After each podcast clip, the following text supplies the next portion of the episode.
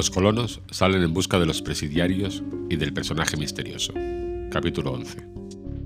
Gedeon Spilett tomó la caja y la abrió. Contenía unos 200 gramos de un polvo blanco, del cual llevó a los labios algunas partículas. El excesivo amargor de aquella sustancia no podía engañarlo. Era el precioso alcaloide de la quina. Era antipirético por excelencia. Había que administrar inmediatamente aquellos polvos a Harvard. Después se discutiría cómo se habían encontrado allí. Café, exclamó Gedeon Spilett. Pocos instantes después, Nat llevaba una taza de la infusión tibia.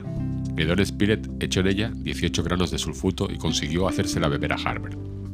Había tiempo todavía, porque no se había manifestado aún el tercer acceso de la fiebre perniciosa, y añadiremos que no se manifestaría. Por lo demás, todos habían recobrado la esperanza. La influencia misteriosa se había ejercido de nuevo en un momento supremo, cuando ya se desesperaba de que acudiese al remedio. Al cabo de algunas horas, Harbert descansaba más apaciblemente. Los colonos pudieron hablar entonces de aquel incidente que hacía más palpable que nunca la intervención del desconocido. Pero, ¿cómo había podido penetrar durante la noche hasta el Palacio de Granito? Aquello era absolutamente inexplicable y la manera de proceder del genio de la isla era tan extraña como el mismo genio. Durante aquellos días, de tres en tres horas, fue suministrado a Harbert el sulfato de quinina. El joven experimentó a la mañana siguiente alguna mejoría. Cierto que no estaba curado, las fiebres intermitentes están sujetas a frecuentes y peligrosas recidivas. Pero estaba atendido y el específico estaba allí, y no se encontraba lejos el que lo había llevado. En fin, el corazón de todos se abrió en una inmensa esperanza. Esta esperanza se vio realizada. Diez días después, el 20 de diciembre, Harbert entraba en la convalecencia. Estaba débil todavía y le había sido impuesto una dieta severa, pero no había vuelto al acceso y además el dócil joven se sometía de buen grado a todas las prescripciones que le imponían. Tenía tantos deseos de curarse. Pencroff era como un hombre a quien hubieran sacado del fondo del abismo. Tenía accesos de alegría que llegaban hasta el delirio. Después que hubo pasado el momento del tercer acceso, estrechó al periodista entre sus brazos, casi hasta ahogarlo, y desde entonces no le llamaba más que el doctor Spilett. Faltaba descubrir al verdadero doctor. Lo descubriremos, repetía el marino. Y ciertamente, aquel hombre, cualquiera que fuese, debía esperar un abrazo terrible de Pencroff. El mes de diciembre terminó y con él el año 1867, durante el cual los colonos de la isla Lincoln se habían visto sometidos a tan duras pruebas. Entraron en el año de 1868 con un tiempo magnífico, un calor soberbio y una temperatura tropical que, por fortuna, podía refrescarse con la brisa de los mares. Harbert renacía y desde su cama, puesta al lado de una de las ventanas del Palacio de Granito, aspiraba aquel aire saludable, cargado de emanaciones salinas que restablecían su salud. Comenzaba ya a comer y Dios sabe los buenos platitos ligeros y sabrosos que le preparaban. Casi le dan a uno ganas de haber estado moribundo, decía Pencroff. Durante todo aquel periodo los piratas no se habían presentado una sola vez en las inmediaciones del Palacio de Granito. De Ayrton no había noticias, y si el ingeniero y Harbert conservaban todavía alguna esperanza de encontrarlo, sus compañeros no dudaban ya de que había sucumbido. Sin embargo, esta incertidumbre no podía durar, y cuando el joven estuviese completamente restablecido, debía emprenderse la expedición, cuyos resultados no podrían menos de ser importantes. Pero era preciso esperar un mes quizá, porque se necesitaban todas las fuerzas de la colonia, y aún más todavía para combatir eficazmente a los presidiarios. Harbert iba mejorando sensiblemente cada día. La congestión del hígado iba desapareciendo y las heridas podían considerarse definitivamente cicatrizadas. Durante aquel mes de enero se hicieron importantes trabajos en la meseta de la Gran Pista, pero consistieron únicamente en salvar lo que podía salvarse de las cosechas devastadas de trigo y legumbres. Se recogieron los granos y las plantas y se dispusieron las cosas de manera que pudiera haber una recolección en la estación próxima. En cuanto a levantar los edificios del corral y las cuadras, Cyrus Smith prefirió aplazar estas tareas, pues mientras él y sus compañeros estuviesen en persecución de los bandidos, estos podrían hacer una nueva visita a la meseta, y era preciso no darles ocasión de volver a su oficio de sacadores e incendiarios. La reedificación vendría luego que se hubiera purgado la isla de aquellos malhechores. El joven convaleciente comenzó a levantarse en la segunda quincena del mes de enero, primero una hora al día, después dos y luego tres. Recobraba la fuerza a ojos vista gracias a su constitución vigorosa. Tenía entonces 18 años, era alto y prometía ser un hombre de hermosa y noble presencia. A partir de aquel momento su convalecencia, sin dejar de exigir algún cuidado, en lo cual el doctor Spilett se mostraba muy rígido, marchó con regularidad. A finales de mes, Harbert recorría ya la meseta de la Gran Vista y la playa. Algunos baños de mar que tomó en compañía de Pencroff y de Nab le fueron muy bien. Desde entonces, Cyrus Smith creyó que podría ya señalar el día de la partida. Se fijó para el 15 de febrero. Las noches, muy claras en aquella época del año, eran propicias para las investigaciones que trataban de hacerse en toda la isla. Comenzaron los preparativos necesarios para la exploración y debían ser importantes, porque los colonos habían jurado no volver al Palacio de Granito sin haber alcanzado los dos objetos de la expedición. Por una parte, destruir a los presidiarios y encontrar a Ayrton si vivía, y por otra, descubrir al hombre que presidía tan eficazmente los destinos de la colonia. De la isla Lincoln, los colonos conocían a fondo toda la costa oriental, desde el Cabo de la Garra hasta los dos cabos mandíbulas, el vasto pantano de los Tadornes, los alrededores del lago Gran, los bosques del Jacamar, comprendidos entre el camino de la Dehesa y el río de la Merced, y el curso de este y del arroyo Rojo, y en fin, los contrafuertes del Monte Franklin, entre los cuales estaba establecida la Dehesa. Habían explorado, pero de un modo imperfecto, el vasto litoral de la bahía de Washington, desde el Cabo de la Garra hasta el promontorio del Reptil, la linde de los bosques y pantanos de la costa occidental y las interminables dunas que morían en las fauces entreabiertas del Golfo del Tiburón. Pero no habían reconocido los grandes bosques que cubrían la península serpentina, toda la orilla derecha del río de la Merced, la izquierda del río de la Cascada el laberinto de contrafuertes y valles que constituían las tres cuartas partes de la base del monte Franklin, al oeste, al norte y al este, donde sin duda existían muchas y profundas cuevas. Por consiguiente, todavía habían escapado a sus investigaciones muchos miles de acres de tierra de aquella isla. Se decidió que la expedición se dirigiría a través del Far West, para englobar toda la parte situada a la derecha del río de la Merced. Quizá hubiera valido más dirigirse a la dehesa, donde debía temerse que los presidiarios se hubieran refugiado de nuevo para saquearla o para instalarse. Pero, o la devastación de la dehesa era ya un hecho consumado y por consiguiente inevitable, o los presidiarios habían tenido interés en atrincherarse en ella, y siempre había tiempo de ir allá a echarlos. Después de largas discusiones, se mantuvo el primer plan y los colonos resolvieron dirigirse a través de los bosques del promontorio del reptil. Caminarían con el hacha en la mano y establecerían el primer trazado de un camino que pondría en comunicación el Palacio de Granito con el extremo de la península en unas 16 o 17 millas. El carricoche estaba en estado perfecto y los onagros, bien descansados, podían hacer una larga caminata. Se cargaron en él víveres, efectos de campamento, cocina portátil, utensilios diversos y las armas y municiones escogidas con cuidado en el arsenal, ya tan completo, del Palacio de Granito. Pero no había que olvidar que los presidiarios estaban seguramente ocultos en los bosques y que en medio de sus intrincadas espesuras pronto se disparaba y se recibía un balazo. De ahí la necesidad de que el grupo de los colonos permaneciese compacto y no se dividiera bajo ningún pretexto. Se decidió igualmente que nadie quedaría en el Palacio de Granito, debiendo, hasta Top y Yup, formar parte de la expedición. La inaccesible morada podía guardarse por sí sola. El 14 de febrero, víspera de la marcha, era domingo y fue consagrado al descanso y santificado por la acción de gracias que los colonos dirigieron al Creador. Harbert, enteramente curado, pero un poco débil todavía, ocuparía un sitio reservado en el carro. Al día siguiente, al amanecer, Cyrus Smith tomó las medidas necesarias para poner el Palacio de Granito al abrigo de toda invasión.